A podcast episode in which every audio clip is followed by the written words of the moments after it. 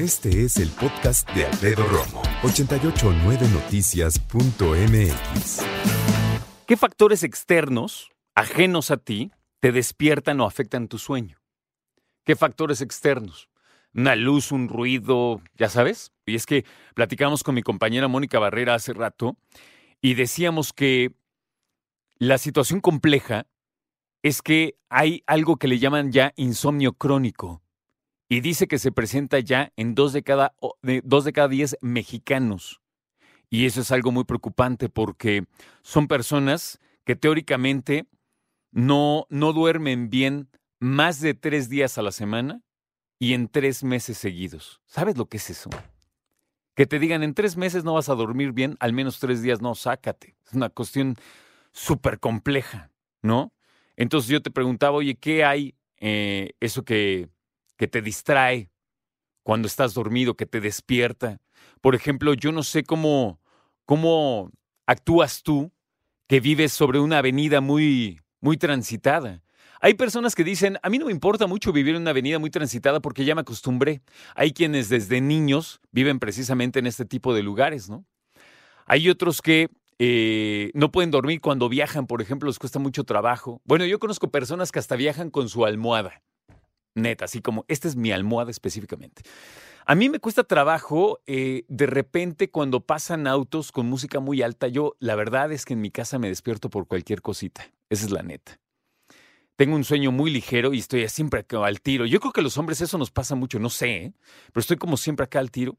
Y nunca falta el vecino que de repente arma la fiesta. Que siendo sinceros, digo, no, no pego de brincos, pero una fiesta la entiendo, la verdad de vez en cuando no pasa nada, ¿no? Hablando precisamente de el metro ayer por la noche que se nos informó lo que había sucedido, pues cuesta trabajo conciliar el sueño, ¿sabes?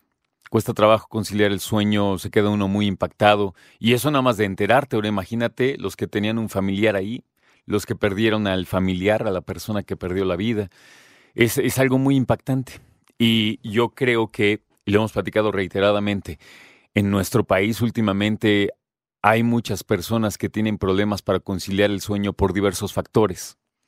Por ejemplo, por estrés, por ansiedad, incluso por depresión, eh, por falta de ejercicio, aunque no lo creas, en términos de no sacar la energía que se trae en el cuerpo, por eh, pensar que está bien dormir tarde. Esto es mucho más común de lo que tú crees. ¿eh? No sabes la cantidad de personas que yo escucho, que conozco y escucho cuando hablan y dicen, no, es que yo antes no me puedo dormir antes de la medianoche, pues que ni que fuera yo niño. Cosas de ese tipo que habrá que decirlo abiertamente, pues cada quien su vida, ¿no? Pero también abiertamente puedo decirte que si hay algo que dicen los especialistas es que un ser humano necesita su descanso, sin importar la edad que tenga. Y esto de acostarnos tarde lo aprendemos porque cuántos, fíjate, ¿cuántas personas no se quedan dormidas viendo la tele en la noche? En un sillón, en un sofá, en la sala, en no sé en dónde lo vean, ¿no? En un estudio, no sé.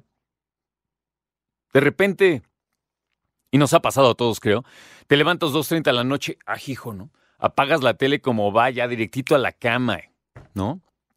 Avientas la ropa, te metes a la cama y tratas de recuperarlo, e, ese descanso que tanto te hace falta, porque es obvio, no, no descansamos lo mismo en nuestra cama como tal, en un colchón, que en un sillón. No es lo mismo en lo absoluto. No es lo mismo el diseño ergonómico y de confort para sentarte que para acostarte. Es menos cuando hablamos de dormir ocho horas en el mejor de los casos. Personas que tienen dos situaciones o se acuestan y duermen súper bien y de repente en la madrugada se levantan como si estuvieran fresca lechuga.